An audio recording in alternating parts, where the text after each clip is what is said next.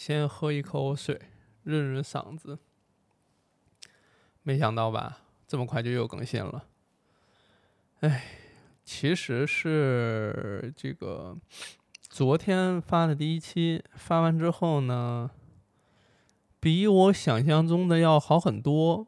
因为我觉得吧，呃，可能听播客的人没那么多，而且我确实还是觉得听播客是一挺小众的需求。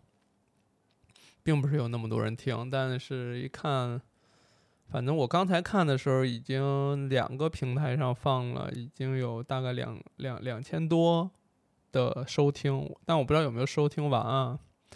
虽然我也没什么太大期待，但是，嗯，可能大多数都是听一段，觉得可能没什么太实质的内容，太唠叨，呃，闲聊的嘛，然后就退出去了。这个也是一个很正常的一个情况。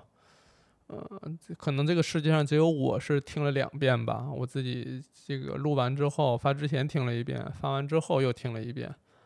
对，呃，听第二遍的时候是跟那个六夫人在地铁上，他一个耳机，我一个耳机听了听。嗯，对，他就边听边翻白眼儿，说你这什么呀？就瞎聊。对我说，确实是挺瞎聊的，挺胡闹的。嗯，反而有可能能做下去啊！就是你看，不如今天这不就就就来这个又录了吗？真要是呃特别精致的、特别这个煞有介事的去做这个事儿吧，很有可能就开始去做大纲了，去呃找素材了，或者说约约嘉宾、约老师了，是吧？没有，那第二期还是我自己。嗯，到今天也是有朋友来。然后，但是聊的是拍视频的事儿，就是拍那个视频啊，该怎么布景啊，什么之类的。他也挺忙的，然后聊了几句，聊完那事儿他就走了。本来他要是留的时间长的话，还能留下来这个闲聊一起，是吧？碰巧来了就聊一聊。对，但是他太忙就走了。剩下我这边又是一个为了错开晚高峰，所以多留一会儿，嗯，录一期。本来是这样的啊，就是，呃，发在了这个小宇宙跟网易云音乐。发完之后呢，呃，有好多评论就提说，你能不能发在其他平台？呃，发在什么苹果的 Podcast 什么的？呃，今天我研究一整天，我也没太弄明白，主要是就是说，好好不容易是弄明白了啊，得审核。对，但是这个审核不知道什么时候能通过。就就反正先动作都做了，就等着。然后呢，又看了一下其他的播客，嗯，这个下载了喜马拉雅，然后呢，又在网页端去看了看。呃，面临一个大的问题，它需要先认证，认证呢需要带身份证，对吧？我我今天正好没带身份证，所以这白天也没法弄。大致的流程我大概看清楚了，那个。第一期没上传喜马拉雅，主要原因是我折腾半天，我也没找到那个上传入口在哪儿，我就就先放弃了。结果今天呢，又因为没带身份证啊，哎呦，这两天确实应该把身份证带身上，因为这个坐地铁啊什么的都有人开始查身份证了。像我这样长相凶恶是吧，看着特别不正经，确实，呃，确实应该查一查。所以呢，我基本上一到这种这个这个就是这个。人家那个警察呀什么之类的，呃，到这个地铁站去查查身份证，我一般一天能查好几回，进站查一回，出站还会查一回，中间换乘可能还会查一回，反正就老得查，所以应该把身份证带上，这是一个我一会儿写下来得记记录一下。另外一个呢就是，嗯，还有一些其他平台，像荔枝啊什么的，反正有一些我看了。包括在喜马拉雅这个平台，我也看了，就是，嗯，怎么说呢？界面呀，操作呀，反正就很繁复，然后有很多东西，里边很多有声书啦，这个那个，反正就很多东西，就是，反正我的播客放在那边嘛，就是也，反正我不能说用埋没，因为本来也不是什么多要紧的事儿，反正就放在那儿，有人听没人听，也都行，就是我也没那么上赶着要去做这个事儿。呃，倒是发现另外一个什么，反正好多人在用其他的一些播客软件，就很多吧。可能我不知道是不是因为这这两年听播客的人一下多起来，好多人都有推荐其他的平台什么的。我尽量试试，好吧？能能行我就弄一弄，不行就算了。因为怎么说呢，也不是多要紧的内容，铺的满平台都是，到处都能听到。哎呦，我倒觉得也没必要，因为你放到各个平台去吧。是不是还得维护一下这些评论呀？是不是还得看看数据啊？你看又又成个事儿了。算了算了，我我能弄的，顺手能弄的就弄了。如果说得特别费劲的，特别得，甚至恨不得安插一个专门的人员来负责的，那就先不必，是吧？因为也没这个人来做这个事儿。还有人说这个上一期上一期有人说声音小。这次呢，我把那调音台上的那个钮啊往上推了推，声音应该声音应该能大点，反正至少我耳机里听的声音大。我不知道你们那儿怎么样啊？嗯，音乐还是没有，我我不打算弄音乐了。我这琢磨了半天，弄音乐还得挑，还得选。然后你用了人家音乐吧，你在写这个音频详情介绍的时候，你最好还得把人家这个音乐的曲子啊，这个信息得写上，是吧？想还得准准备这些东西，算了，我就不就不弄了，对吧？也是承蒙各位包容，因为好多人听了说说没有背景音乐也行，我说那真是，我不知道这是就是让我心宽呢，还是说确实也行，我不知道啊。反正我就收下了，我也打算不弄音乐了，所以这次来这儿呢，连手机都没拿，对。省得一会儿分心是吧？录一半自己又刷手机去了，显得也那个啥不太体面，对吧？你既然开始录了嘛，你最好是呃专注在这个事儿上，哪怕是你闲聊呢，是吧？你也别分心，这是。所以整体来讲是这样。然后今天呢，也跟这个有的平台呢也有小编、有老师给你做推荐，是吧？所以。比如像小宇宙上面，它是两千多的播放，就一千多的订阅，这是你想想看啊，才有了一天的一个电台，才发了一期就有这么多人看，反正就是，哎，也算是承蒙平台溺爱，是吧？我在微博上还说了一下感谢，也不枉我这个播客名媛到处串门子，是吧？各处去别人那儿串门子，串来串去的，终于有了自己的这个播客，可喜可贺是吧？高兴，嗯，终于可以可以那个什么，把在其他平台没法说的，其他人家那个有台没法说的，都来到自己的这个播客啊，这个报复式的宣泄 是吧？都说出来，哎，倒也没有，但主要是你去其他的。有台的话，通常会有一个主题，通常会有一个大致的框架跟内容，或者说大家邀请你过去的话，邀请的不是你这个人，可能邀请的是你的某一个标签，他希望你是以一个比如说妇产科专业的科普的人员的身份去参加某个节目、某个主题的讨论，或者说想要让你聊某一个议题、某一个话题，诸如此类的吧，就是。在那个下面呢，你就相当于是叫什么命题论文、命命题作文，就是你它是有一个题目框架的，你在那个框架里去答相关的内容就好。然后你去之前呢，也会了解大纲内容什么的，就是你会提前准备一些，然后再加上一些即场呃这个现场的即兴，包括一些什么抖个小机灵啊，穿插个小段子呀，诸如此类的吧，就增加点这个效果。反而我自己在自己的这个播客当中，可能穿插小段子呀什么的会少，因为你想想看，没有提前去准备，也不去预设这个的情况下，而且就我一个人屋里，我自己讲段子逗自己乐，听上去也稍微有点儿，对吧？是不是精神有点问题，诸如此类的？对，所以是，呃，在其他那儿可能有其他的有台那边可能没办法讲到自己这儿啊，敞开了说一说。呃呃，今天有一些平台老师会推荐说你要做个什么选题啊，你最好是讲故事啊，去分享分享啊。还有的老师说随便吧，你讲啥都行。然后呢，我原计划今天是要讲一个这个性教育的选题，因为最近在看了那个二零一八年的什么国际性教育什么具体操作指南，反正就是一个关于呃给老师们或者说给从事性教育的这个工作者们的一个指导性的一个工作呃一个文件或什么的，就让你去聊讲一讲这个当中是如何搞这方面的教育，这个教育是如何去理解的，怎么去搞什么全面性教育什么诸如此类的，但是吧。说是不太方便聊啊，而且那个那个文件呢，我没有看完，我只看了一一大半儿，嗯，然后还想看完之后再去看一看我们这方面的专家是如何解读这份文件的，所以我觉得可能我准备的工作也不够。你看，说是不准备工作，但还是会忍不住做做功课。你说这人就是这样，哎，卸不下的担子啊，是吧？就是。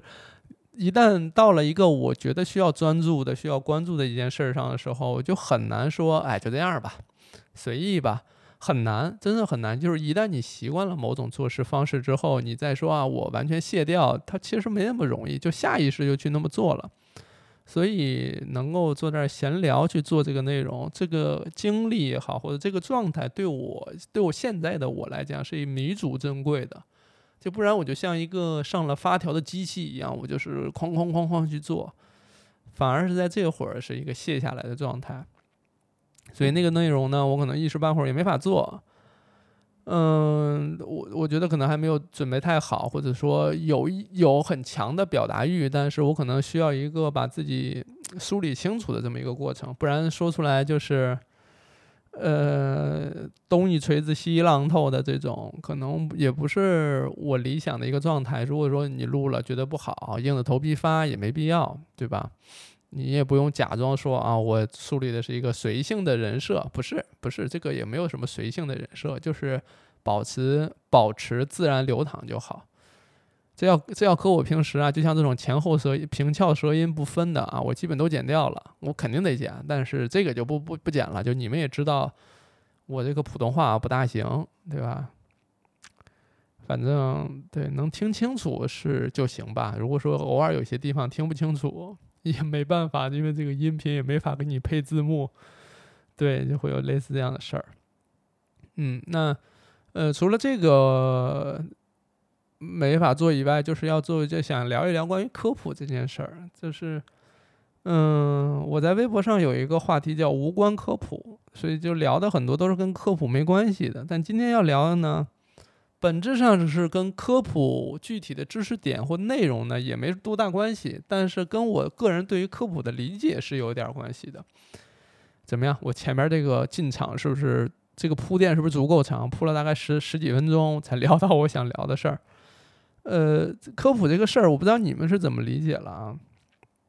但至少对于我来讲，科普是一个，呃，在现在这个情况下的一个产物了。怎么说呢？就是因为我们始终是存在一个信息不对称的，这个信息不对称，这个信息不对称会构成我们在某些领域、某些知识认知上是欠缺的，甚至是空白的。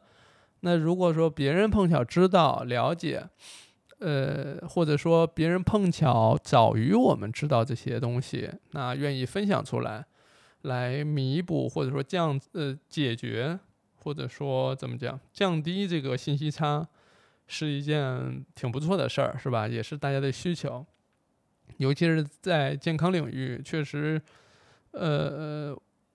怎么讲呢？就是有些人对于医学的理解，就是它完全是另外一个学科，就是完全跟自己的日常的学科就是关联起来的概率很低，因为它相当于是一个完全单拎出来一套系统。就像我们去认识世界，用物理、化学这些东西，呃，这是完全没有问题的。但是其实就是我们在生活当中能感知得到，但是我们虽然都是人，但是在生活当中你。你你你可能正常的状态下，你是没有办法感知自己的这个血流的，你没有办法感知自己的自己的脏器它里边是如何运作的，什么诸如此类，就是生理也好，疾病也好，这块是一个不同于其他学科的，或者说跟其他学科的，我我我我没有办法讲，就这个共通性啊或什么之类的就不太一样。所以呢，就是呃，我们需要一些专业的科普内容啊，或者说需要一些知识来跟大家分享，来来解决一下这个当中的信息差。但是你说解决信息差的这个具体这个人吧，它在整个科学知识或者说科学研究领域呢，实际上是一个相当底层的一个一个角色。当然有很多人说啊，说你们做科普是很好的，你们这个帮我们了解了很多不知了不了解的东西，学习了很多知识，帮助了很多人，诸如此类。但就是仅从在科学进展、科学研究或者说科学发展这个。呃，每一个环节上来讲的话，那首先可能冲在前面的是一些科研人员，对吧？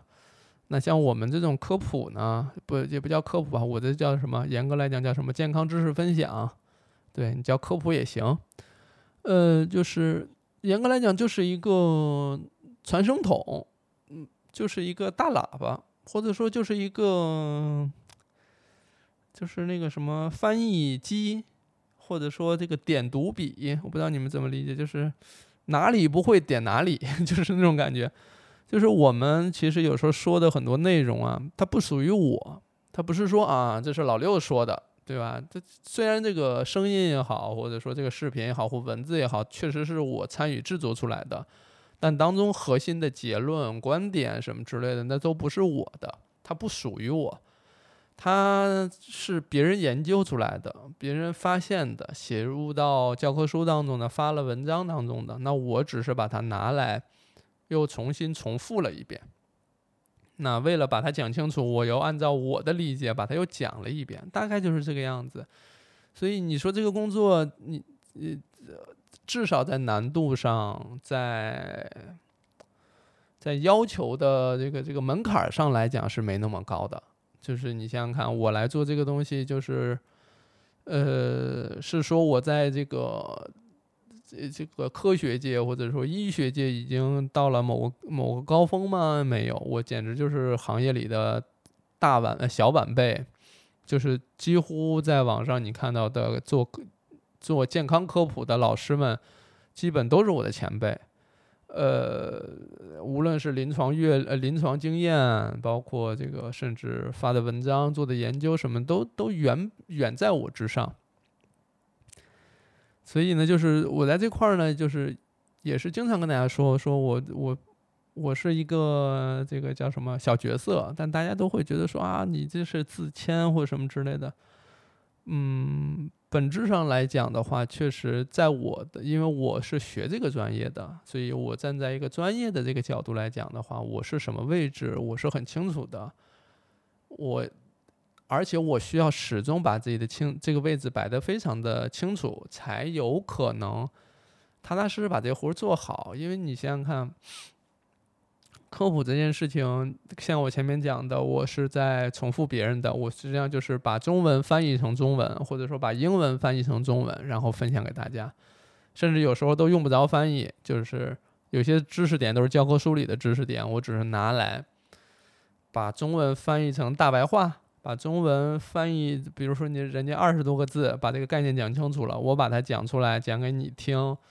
你弄明白，我用了大概两百字，当中又有比喻，又用什么举例，又用夸张的修辞手法，诸如此类的吧，一包装，能让你把它弄明白，大概是这样的一个过程。所以你说这个是一个多难的技术活吗？也不是，嗯，就是可能你随便一个，呃，医学专业的来做这件事情的话，都是手拿把掐的。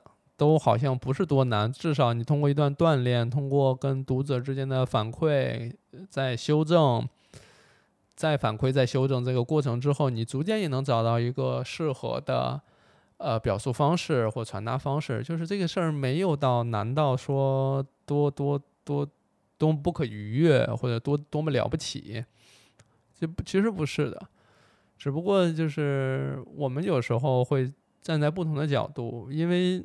大多数呃读者也好，听众也好，他们是不知道这个信息的，他不了解这个信息。那他从零到一的这个过程，从无从无到有这个过程，他当然会觉得说啊很有收获，很感谢。嗯，但你说对于我来讲的话，就是要非常谨慎小心的去克制，或者说去避免审视自己，由于碰巧提前知道了这些信息所带来的优越感，这是一个要比较大的问题。就是你你只是碰巧知道而已，而不是说就你就是像是这个这儿有一个苹果，你吃了别人就吃不了。它不是这样，知识也好，或者说至少健康这块不是这样的，所以你知道了，你分享给别人，别人只是晚于你知道而已，但不代表说人家不能知道，也不会知道，对吧？就是完全是有各种各样的机会途径知道，所以这没有什么可优越的。这有时候也是在微博或哪里能看到一些老读者，嗯嗯，不是年龄上的老啊，就是说，呃，跟着看了好几年科普了的读者。也会说为什么都关注好几年了，还会问这样的问题啊，什么之类的，就是会有这样的一个情绪在。虽然也有一些那种恨铁不成钢的感觉在啊，但实际上呢，实际上呢，就是你也是你你先于别人知道而已，并不是说你知道了世界上别人就不能知道了。这个知识是可以复制的，可以去分享的，可以去传播的，甚至是可以遗传下去的。就是，当然这个是有点夸张了啊。就是说，你你作为一个家长，假设你是家长，你知道了某个知识点，比如说你知道啊，痛经了可以试试布洛芬、对乙酰氨基酚等等这些方法。那么当你的孩子，然后碰巧是个女孩儿，呃，这个十五六岁，这个十三四岁开始来月经，然后肚子疼，然后问你，你说可以试试这些方法，这个知识可能就是你在你小时候知道的。那么到下一代呢？下孩子刚开始痛经的时候，也就很快就知道了，也可以用上这个方法缓解疼痛。你看，呃，这就算遗传下去了，对不对？大概是这样的啊。所以呢，知知识它并不是有一个固定的量的，它是可以去传播出去的。嗯，所以也不用说有什么优越感。同时呢，你说知识会不会变呢？对吧？之前也有人说说这个知识的半衰期是五年。嗯，这过了五年之后，有一半的知识就会发生改变。当然，这个我也无从考究它是否是有真是真实的，或者说它是怎么统计出来的。但确实知识会变的，就是你可能掌握一个什么知识，你沾沾自喜，但是没过几年，它并不能给你带来更多优越感，因为知识已经变了。而你如果抱守着这个旧的知识的话，很可能就会带来更多的问题或麻烦。所以就是。嗯，警惕在这块儿是要非常警惕的，尤其是我们就是一个传声筒，科学进展发展到哪一步了，它不由你个人的这个意志为转移的。你说我之前说了啊，是左边是对的，但是有新的研究进展来了之后，发现左边并不是对的，可能往右边走才是对的，然后你就要再跟这个大家讲说，哦，其实之前是结论是有问题的。左边是目前的证据证明啊，说左边是不对的，应该往右边走。那么在右边走一走呢？但是也要告诉大家，右边是目前的研更新的研究结果证明右边可能更合适，但未来保不齐又会发生改变，对吧？就是大概是这样。所以你想想看，就是研究进展也好，或者科学的发展也好，是那个左右摇摆的，来回打脸的。那对于我们来讲，是不是？如果跟大家分享这些知识的话，或分享一些目前的进展的话，那是不是就是要做好准备打脸呢？对吧？所以这里就牵扯到一个比较大的问题，就是这个科普啊，需要这个去中心化。嗯，不知道大家能不能理解这个事儿？就是去中心化这个词呢，是我也是从别人那儿偷学的，我也不知道我这儿用的对不对。第一次看到这个词呢，是从那个什么比特币啊，什么从从那边儿。听到的什么去中心化，到现在也不是很明白啊，因为确实是超过我的专业了，我也不太懂，确而且也没钱，是吧？你你也没有比特币，说距离比特币最近是是最近一次是零八年，听同学说了一下，看了一眼，那你说距离的现在都这么久了，也照样没有，嗯，所以不知道这个事儿，但只是对于去中心化这个大致了解一些，但不知道用在这儿合适不合适，反正我就试着说说，就是你想想看，很多人。觉得这个做科普的老师会说什么都对，是吧？反正人家是做科普的，人家当然比咱们懂，所以他说什么都对。然后慢慢的就变成了就是只看这个人的啊，别人都不看。再往后就是这个这个人无论说什么我都信。这你看这就变成算是中心化吗？就是所有人都都都看向一个人，以他的为准。但是呢，前提是他的信息更新很快很及时，前提是他接受他自己是错误的，前提是他接受他自己是左右打脸的。对吧？可被证伪的或什么之类的，那否则他很容易会陷入到那种就是大家都说我说的对，那么当我发现有我有新的研究进展导致跟我之前的观点或者说结论是相违背的，那我说还是不说呢？说这意味着说我之前说错了，我得首先承认我做自己是错的，呃，之前的信息是错的。那那这是不是会影响到大家对于我的这个笃定的信念呢，或什么之类的，是吧？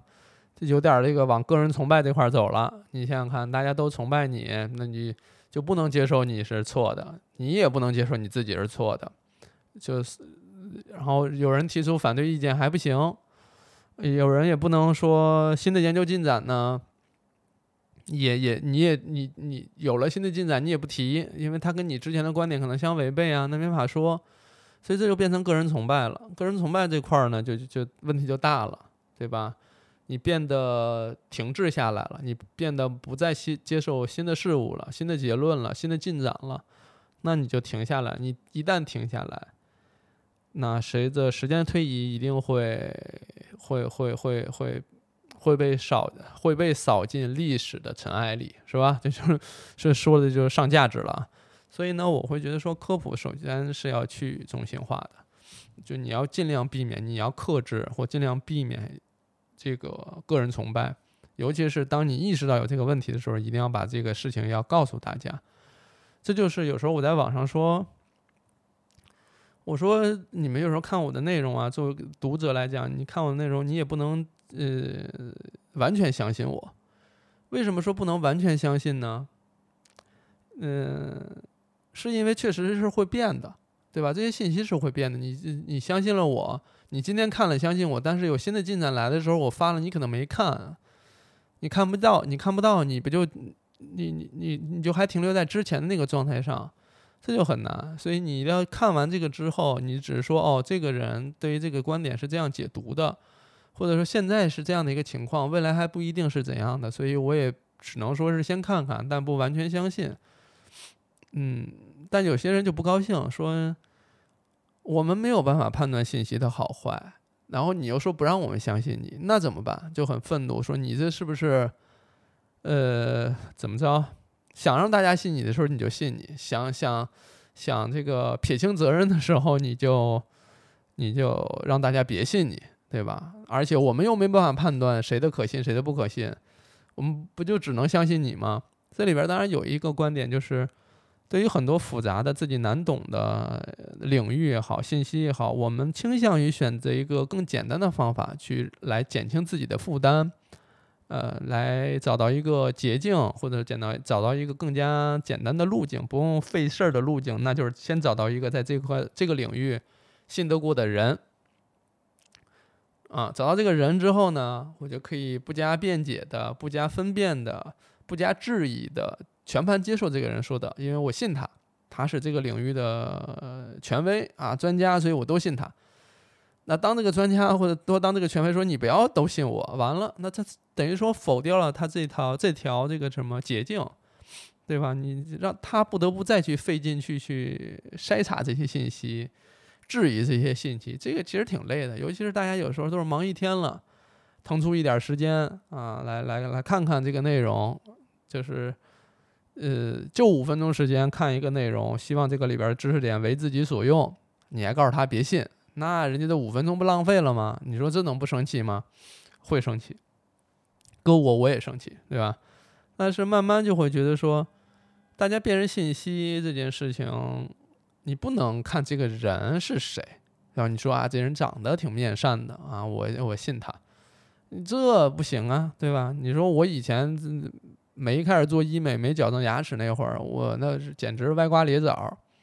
那会儿大家相信我的内容，我都惊了，对吧？这至少大家不是通过外表判断的，你要我这样的长相，也不是说自嘲啊、自我贬低，事实如此。就是我跟人一块儿走在这个地铁里、地铁站什么之类的，这人流川流啊，人流川西川西不叫人流川西，那叫什么？人流是是是怎么川流不息的乘客从那个警察身边走过，他谁也不拦，他就拦我，把我拦下，然后要问我要身份证。那那么多人，六夫人每次都笑话我说：“是人家为什么就老查你啊？就是为啥不查别人就老查你？我也不知道啊，就是怎么长得不善良还是咋的？反正就是对，你看，就是这个外表，大家一判断，说信还是不信呢？而且有时候，有时候你也说，你也不能相信那些穿白大褂的呀，对吧？有些人就说啊，你看人家穿白大褂，人家肯定是医生，人家说的都对。”这也是，人们心中是渴望简单的，是是是是是排斥复杂的，对吧？那你说，就是我可以简单通过他穿白大褂来判断他是医生，我都他的话我都应该相信，这确实简单了很多。但事实并非如此，因为拍穿白大褂这个事儿吧，也不怎么像样儿。你要在医院拍视频穿白大褂，我觉得还合理，但你要是在家里。你还穿白大褂，我就觉得有点奇怪，是吧？还有的是穿那个刷手服，穿在家里，我都不知道这刷手服那是人是医院能让你带回来吗？医院不罚钱吗？就是你那个刷手服，你从手术室穿出来，就是那个绿色、深绿色或紫色的、紫色的或蓝色的，反正就是不同的医院不太一样，你都能穿回家，这是不太合理，是吧？我以前也有，但还是。也没法录视频啊，对吧？因为有些人还挺喜欢穿的，就在医院那种值班室会穿的那个，本质上是不合理的。但你录视频就更不合理了，你穿那个样子让大家觉得你是值得信赖的医生，靠这些外表这个东西，这个其实怎么说呢？越是依靠这个让大家去建立信任，我是觉得这个信任我是有点儿。有点儿有点儿信不过啊，至少从我的角度来讲，所以呢，我这边就是有时候做科普啊、录视频啊什么的之类的，我也不穿白大褂。你说白大褂能不能买呢？那淘宝上可能多少五十块钱多少钱就能买一个，里边刷手服你能随便挑，甚至人家还提供那个什么绣这个医院名字的这个服务，是吧？那你能弄得特别像回事儿。但是也没必要，对吗？但是大家有时候也会说说这个白大褂一看它不干净啊，这个特别崭新，一定是刚买的，假的。真正那些医院的老大夫，或者说这个奔波于临床的这些这些医生，通常这白大褂特别脏，上面又是有碘伏啦，又是有什么各种体液的喷溅啊，血液血点子呀。更关键的就是一定有那个。不知道你们见过没？一定有那个中性笔，就是我们医生用那中性笔，那个漏油的那个漏一滩，就一定会有这样，就是那个胸口的，要么胸口的口袋，要么就是这个，就是下边这个两个口袋，一定有一角上漏的都是那个蓝黑色的那笔油，是吧？漏的一大片，越是漏油的，越显得在临床啊奔波，对吧？对，也有可能，但这些辅助的判断信息吧，它确实也不怎么行。嗯，因为那些大家一旦知道这是一个什么，呃，财富密码，都可以伪造，是吧？你像我有时候，我和六夫人爱逛街，去逛那些 vintage 店，就是古着什么的。嗯，有些衣服是吧？一看就是有年头，特别旧，都洗的都褪色了，那袖口啊、领口都已经这个破了。但是也有些衣服，人家新的就那样，人家做旧就能做成那个样子，是吧？就是。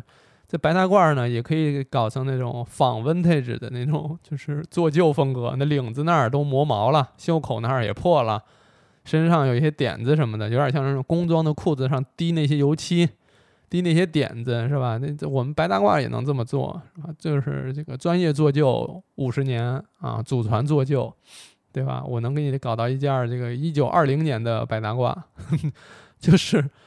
都都都可以，都可以。一旦这成为一个财富密码的话，就是大家都可以重复去做。所以就是你想想看，一方面呢，这事儿特别难判断；一方面呢，有人就是用一些简单直接的方法，让你能够第一时间，无论是视觉上和心理上，就建立起一个特别强的信任感。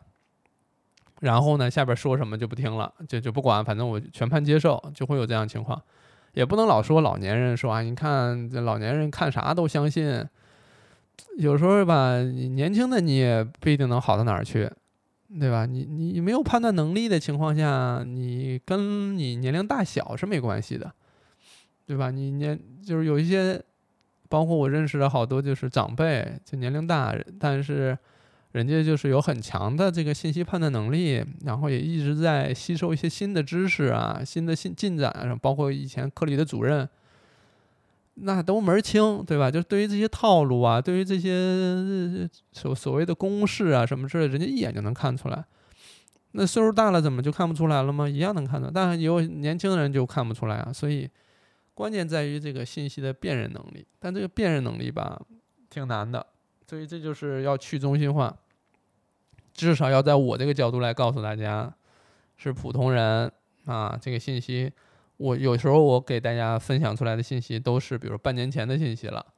这半年内有没有进展呢？我用我的途径找了找，发现没啥进展，我就直接是这么说了。但万一有在我这个视野范围内呢，我没看到的呢？人家有新的进展，我没看到，那我就这么大言不惭的就说出去了，那能行吗？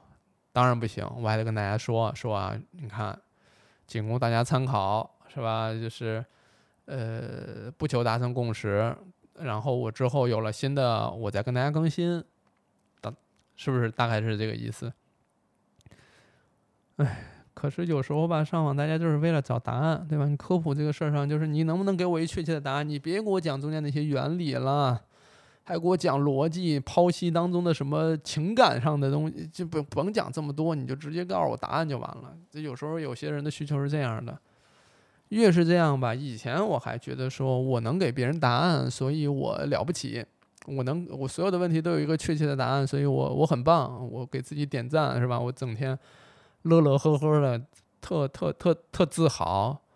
反正就是会有那种盲目自信的时候，我我不知道你们有没有，我还挺多的，我还挺多这种时候呢，就觉得自己挺了不起的，我我简直了，我对吧给自己大大的点个赞，每天这个一睡醒就贼高兴，有，但现在也不太行了，不太能给出确切那么确切的答案了，我只能给你分析分析情况，因为你说实话，你见的足够多之后，你就会发现每个人具体情况其实还挺不一样的。生活的环境、认知水平，什么之类的，这就非常多，千差万别。那怎么可能你通过跟你聊几句话，你就把他的具体的这种细节情况都摸清了呢？然后你就能给出一个特别符合的答案，就很难。那你说我是不是逃避这个难呀？说你你你你你仔细探究一下，是不是还是能给能能给人家一个答案呀？后来发现努力半天也给不了答案。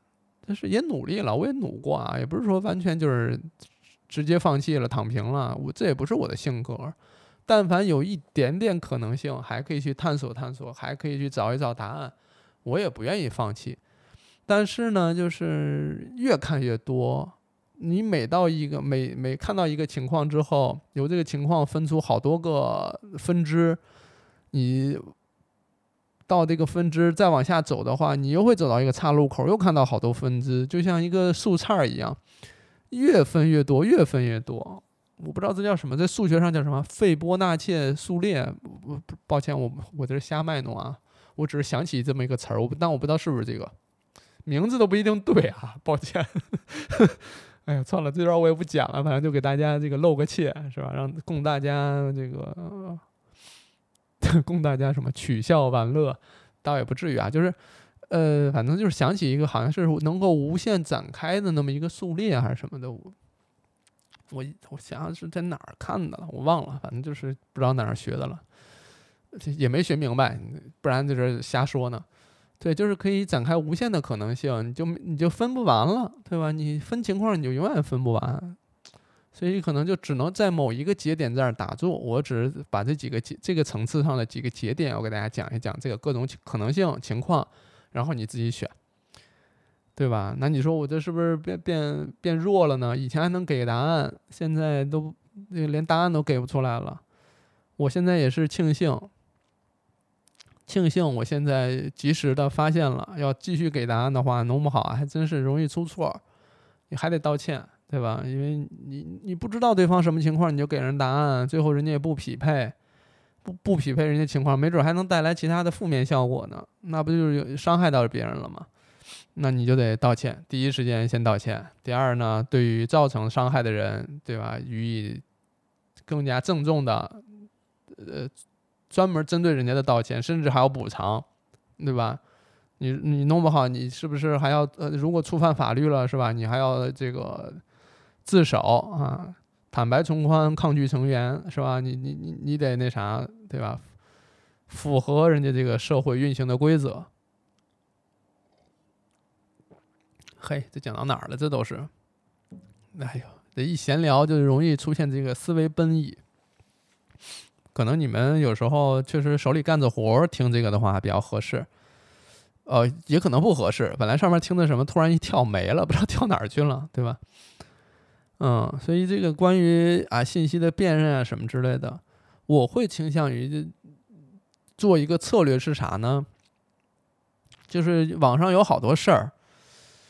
嗯，网上有好多事儿一出来之后呢，我的一个策略是这样的：我是关注好几位博主，就是好几个人。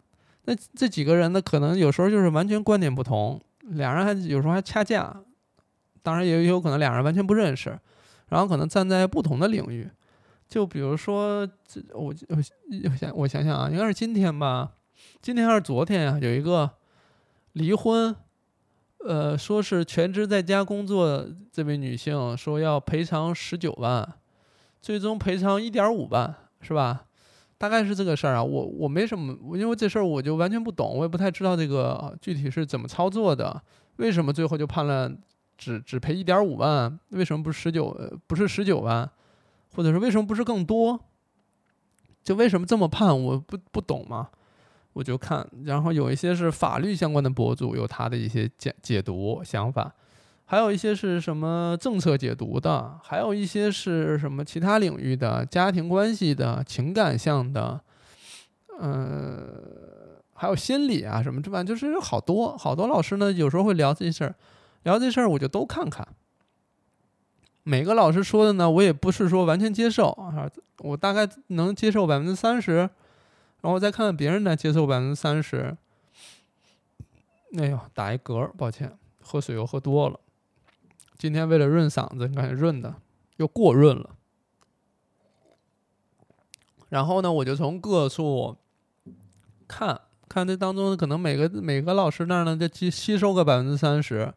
把这百分之百分之三十呢，我就重叠叠在一块儿，有有有有交汇的部分，有完全是背离的部分等等，就是一交汇，能把这事儿大概了解个百分之七八十，了不起了，就这样了。但你说我必须要给自己一个答案吗？这事儿我必须在自己心里进行和解吗？就是我必须要把这事儿弄明白吗？也没有，也就大致了解了一些，甚至通过这个东西了解了很多不一样的角度跟方向，嗯。对，就是你，大家开始去定义说全职在家，这个到底怎么计算钱，对吧？这一万五，你这这平均到每一天，这不就这这可能就几块钱？多少钱？我当当然具体我不知道怎么算了啊。那十九万又是怎么算出来？到底这个要几怎么算呢？要换一个家庭，换一个其他人家，这又这能判到多少呢？或者说法官判的时候是怎么判的呢？他心里是如何权衡呢？尤其是全职的女性，她没有什么经济收入啊，能不能给她多判点呢？那这个多是多少呢？啊，而且她用于让法官来判这个钱的钱有就有多少？比如说那男的有五千万，判给这女的一点五万，那我觉得这是不是有点？反正至少我听起来就是有点有点疯了，不合理。但如果这男的一共就没多少钱，那这怎么判呢？对吧？你整个供你去供你法官进行中间权衡，或者说去去去主导或有什么倾向，这个这个范围这个池子有多大呢？我就不太清楚，所以就看了好多不同老师说的这个事儿去琢磨。那琢磨来琢磨去呢，我大致有一个感觉，但可能还会在这个脑海当中激荡好长时间。等我激等这事儿都过去了，我可能能有个大致能想明白。所以我对于我自己想明白，瞬间想明白这件事情，没有什么太大诉求，因为我没有太多需想要在这件事上表达什么，因为自己也不懂嘛，无知嘛，要不就是不是跟你说嘛，普通电台嘛，就是你普通人，你你你你最好是把你真实的一面你呈现出来，你别觉得你全知全能，是吧？那你完完全就是一个连个皮毛你都不懂。你就干脆啊，干脆你就没必要给自己吹捧那么高，所以呢，就是我往往就是得激荡好几天才可能能想明白一点儿。有时候我这就是六夫人也说说你这反射弧确实有点慢，也有点长。就有时候有句话我看到了，看到了就是放在心里。有时候呢，有时候早上跑步的时候就想去琢磨那个事儿。琢磨今天跑完呢，还没琢磨明白，觉得不够，就明天再跑的时候再琢磨琢磨，下班的时候也琢磨琢磨，等琢磨差不多了，有时候你们在网上看到我一条微博，那可能都是我上周就开始想的事儿，想想想想想想了很久很久很久，哎，觉得还差不多了，才写下来，在写下来过程当中呢，又再修饰一下、润色一下或什么怎么着，才才能到你们看的那个样子。有时候科普也是，你写篇科普文章也是琢磨好长时间才开始动笔写。你就像我今天为什么要看那个性教育的那个操作什么指南，就是因为我在写那个给小女生的那个性教育相关的书的时候，我会发现说，我觉得能这么写，但是但到底应不应该这么写？那么多研究人员在研究这个事儿，我就一拍脑门，我就这么写了，这能不能行？然后我就看那本书，发现在好多点上啊，哎，我都跟人家想一块儿去了，对吧？尤其是跟好多做了循证方面一些研究、一些数据，还还有点契合，我就会觉得说，这是误打误撞被我撞上了，运气好，还是怎么着？我为什么变成这样的一个想法了，对吧？改天跟大家聊一聊这个事儿，这是怎么建立起这样的一个想法的？所以就是，哎。有时候好多事情就是要激荡好几天，这是我自己的做法。所以呢，好多比如说像科普啊什么之类的，你们看了你也别全信，你也别立马就信，你先看着嘛，对吧？你再看看别人的，对吧？你不用着急那么快去把这个问题、这个议题就解答了！好像我在看到的第一瞬间，我必须心里有答案，没有答案我就焦虑，我就睡不着，我就难受。嗯，可能。可能这是人之常情吧，这就是每个普通人都会有的。就像有时候你们看到什么明星八卦，也是第一时间就希望看到实锤，给就希望这件事儿这个尘埃落定，迅速的分出胜负。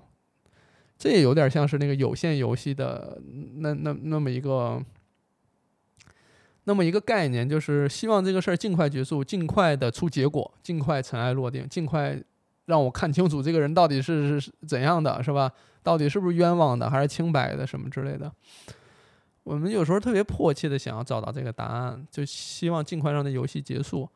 但其实对于我来讲的话，就觉得这事儿吧，你你你有了答案又如何呢？它未来会不会变呢？它未来会不会发展出新的可能性呢？这同一个答案，未来有没有可能产生新的角度呢？这个答案会不会有升级呢？或变化，衍生出很多无限的可能性呢？我都会觉得说，哎，还有可能。所以呢，就，呃，就不着急下下下结论。但这也是会造成另外一个问题，就是你总觉得还能有其他可能，你总觉得还能更好一些。所以那，这个你当前写下来这个，你要不要发出去呢？就比如说这个这个节目，呃，这个这个一个普通电台。说实话啊，我在听我第一期录的时候，我就觉得，哎呦，这儿应该说一个那什么，这儿应该插入一个事例，那边应该讲一什么什么，对吧？你听第二遍，你就觉得，哎，他还能更好，他还能这样那样的，就是。但是如果你保持着这个心态的话，那我第一期就别发了，因为一旦发出去，就带着遗憾，就带着一个结束，对吧？因为你发出去了嘛，你不可能说在这个音频里在中间我再加一段，是吧？我在这儿，我我这边我再展开讲一讲。没机会了，包括今天这一期也是，前面可能有好多我在某个岔口，我就岔开，我就讲别的了。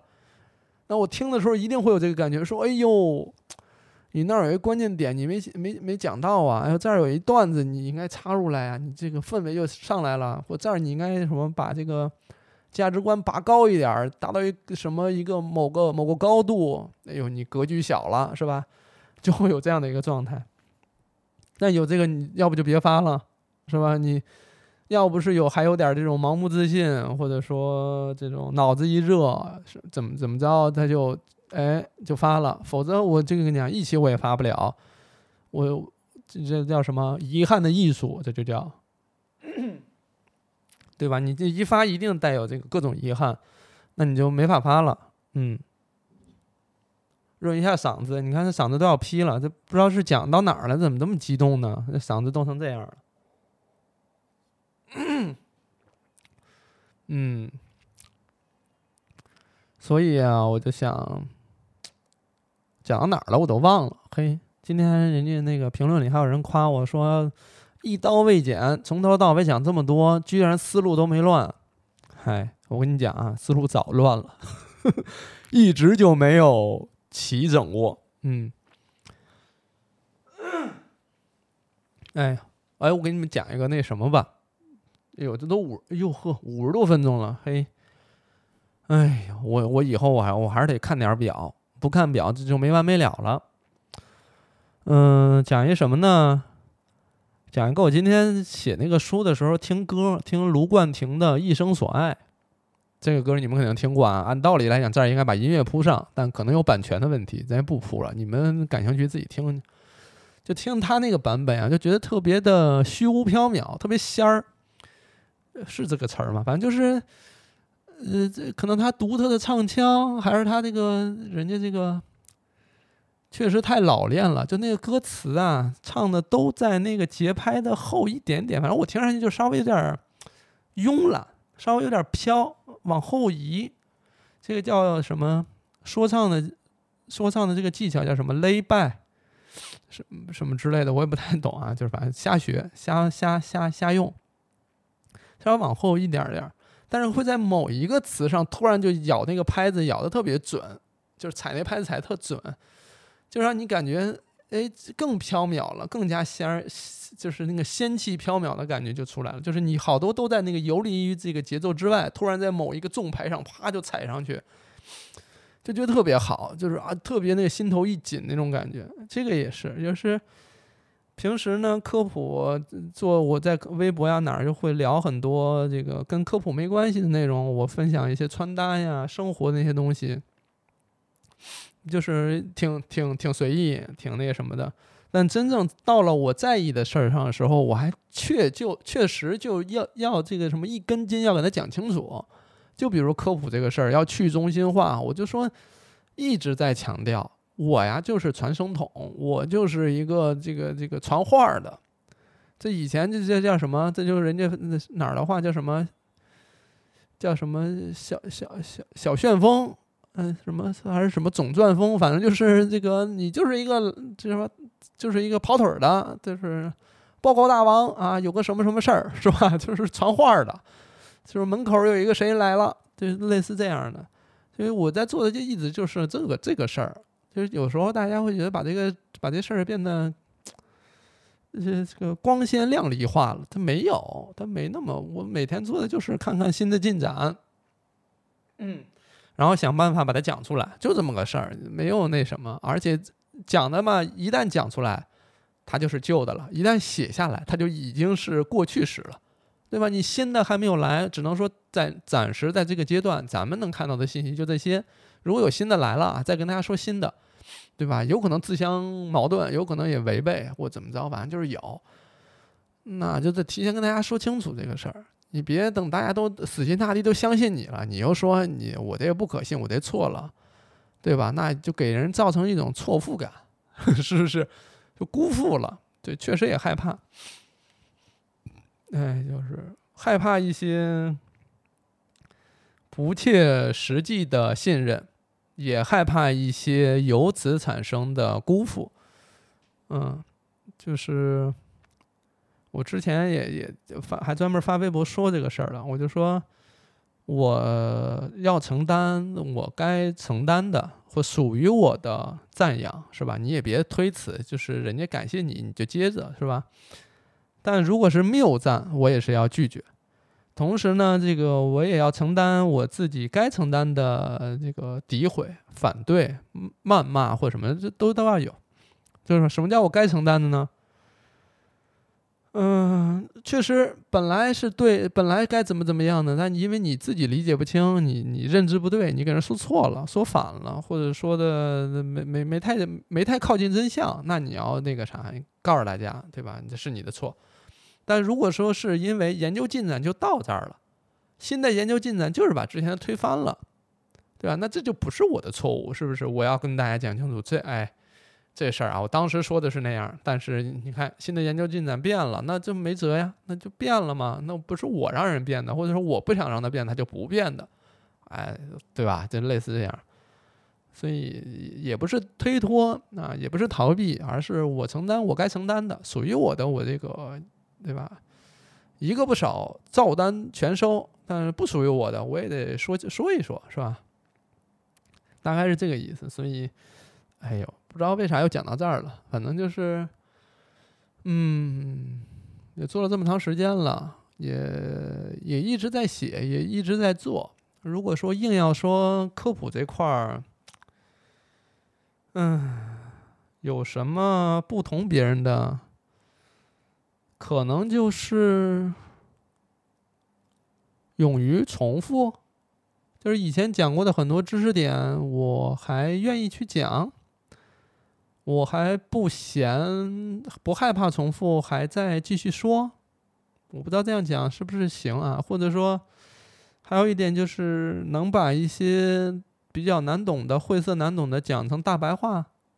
但这个技能大家也都有了，对吧？你但凡把科普、把那些知识点琢磨明白的讲出来，都能用大白话讲出来。所以我觉得可能对于我来讲，我觉得。做的还算不错的啊，就是重复很多知识点，直到现在我还在重复，我也没觉得烦，我也没觉得说就不做了，我还是觉得有人来问，就说明有人还需要，有人还需要呢，就应该高兴，人家还用得到你，你还有点价值，所以你还能有机会再重复，你只要重复呢。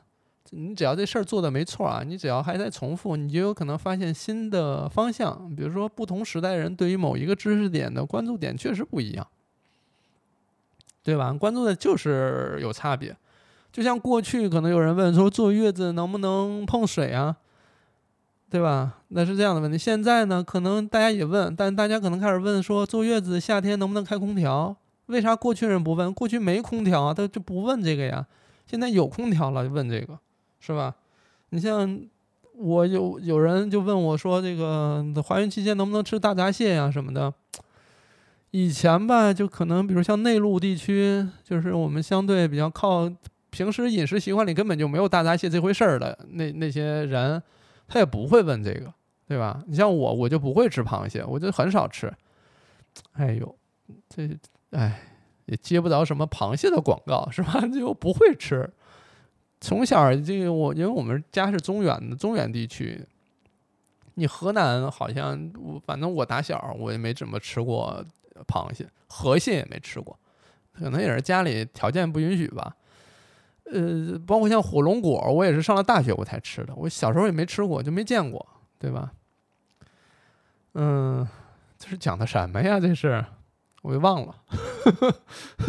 完全忘了，哎呦！一旦到了这四五十分钟的时候，就就就不太记得要讲什么了，就还望大家见谅，是吧？对，就是可能就是不同时期问的问题就不一样，关注点也不一样，所以有机会让我去重复它，呃，还挺好。每次重复可能有新的方向、新的可能性、新的角度。就是以前觉得文字能讲清楚的就不用画图，现在会觉得说有人根本就不爱看文字，那就画图喽。然后有人说我这个听听播客能听进去，但看视频我就看不进去，对吧？那我就做播客，那你说我听视频、看视频我能看进去，但是看书看不进去，那那就咱们就录视频是吧？反正就是不同的人、不同的需求就做呗。为啥要这样呢？就是你每次重复都有可能会触达一些新的人。你想想看，咱们最后上点价值了来讲的话，就是我这个全网关注我的人是很少很少的一部分人，因为上网的一共没多少人，上网看科普的人也没多少人，更少了。所以可能还有很多很多人就没看到科普，甚至还不知道可以用科普这种形式来弥补自己的信息差，甚至还有很多人连这个信息不对称这个事儿还不知道，他甚至不知道自己掌握的信息跟所谓的外界的信息有那么大的差距，对吧？他还不自知呢，他没有到这个状态呢。还有很很多很多这样的人，他处在不同的认知阶段，那就得想办法让这些。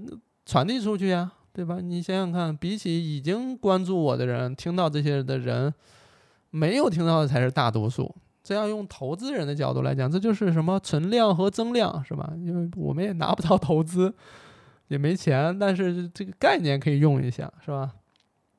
就关于增量这个事儿，你有星辰大海，你还有很多人根本就没有看到你，你你你你可不能停下来，你可一定要重复下去。而且你重复的过程当中，你可以一直不断的把新的研究进展加入进去。你关于一个宫颈糜烂，你可以从八十年代讲到这个二十一世纪，再讲到近年近年来各种变化，对吧？它不是病，再强调一遍，这边一定要传达这个知识点，每次强调都要，每次提到都要说啊。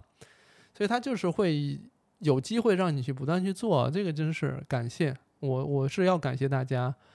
让我有机会去重复，嗯，没有说我知道了，我讲过了就再也不讲了，对吧？我之所以有一些时候没讲，是因为我没有新的要讲的话，或没有找到新的形式。一旦找到了合适的情况下，我一定会再重新拿出来重新去讲，因为我我自己领域里就这点东西，这些东西也在缓慢的变化当中。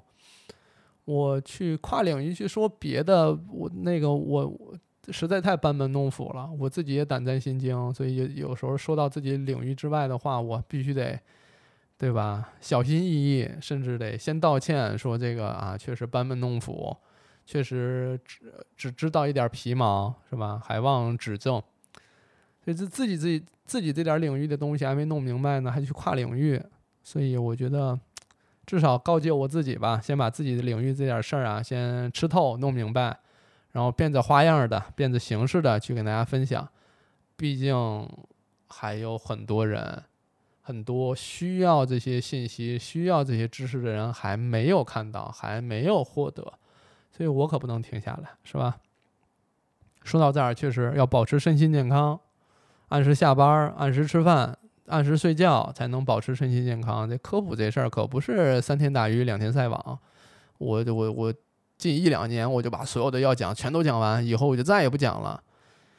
嗯，我觉得不行，我觉得不行，我觉得即使是是是所谓的财务自由了也不行。嗯，我觉得我觉得这个不是我的目标。我我觉得，当然财务自由这事儿也也是天方夜谭啊。但我会觉得说，不能就这样停下来吧？那么多人呢，而且这人。嗯，就是每隔每隔几年就有新的孩子长大，他们到了需要用到这些知识的时候，你可不能停下来呀！你你你你得一茬一茬的跟大家分享啊，是吧？除非人家大家说了都不不需要你了，对吧？老刘，你你不用弄了，你你你已经被时代抛弃了，不要你了，你对吧？你已经做不出大家需要的内容了，请你离开，是吧？或请你闭嘴，这可能到那一天。或许，或许就停下来了，也保不齐，也保不齐又去干别的了。嗯，反正没准到那个时候又发现了新的可能性，我又去做其他事情了，对吧？始终对于各种可能性保持开放的态度，保持好奇心，然后把自己的身心健康保持好，对吧？所以每次都说我爱这个世界，前提是先把我自己这个先照顾好。先爱好了，对吧？正如人家有人说的，说老六你这根本就不爱这个世界，你你爱的就是你自己。我觉得确实也对我，我确实得爱自己，我得把我自己爱好了。嗯，有余力我再去爱这个世界，对吧？也鼓励大家啊，这个先爱自己，完了之后有余力呢，可以更爱自己，也可以选择去爱这个世界，就没人要求，是吧？我只是我自己的这么选的。哎呀，完了，最后这块又开始给自己贴金了，嗨，打破打破全打破，前面那块啊，这个。对，不不不用当真啊，不用当真，我就是自己自我催眠的啊，自己这个给自己一个坚持下去的理由，对吧？就是糊弄自己的，你也别太当真，你你来听呢就听个热闹，然后如果看科普呢，就看捞点稠的，捞点对自己有用的啊，这个先先先先选择性的吸收进去，然后再在自己内心激荡激荡，再检验检验，过滤过滤。最后留下的属于你自己的才行，啊，这个也是，呃，就像以前说过的，你看过多少，你知道多少这些知识什么的，并不能改善你的生活质量。真正改善改善你生活质量的，是你从中相信了什么？怎么样？这价值可以吧？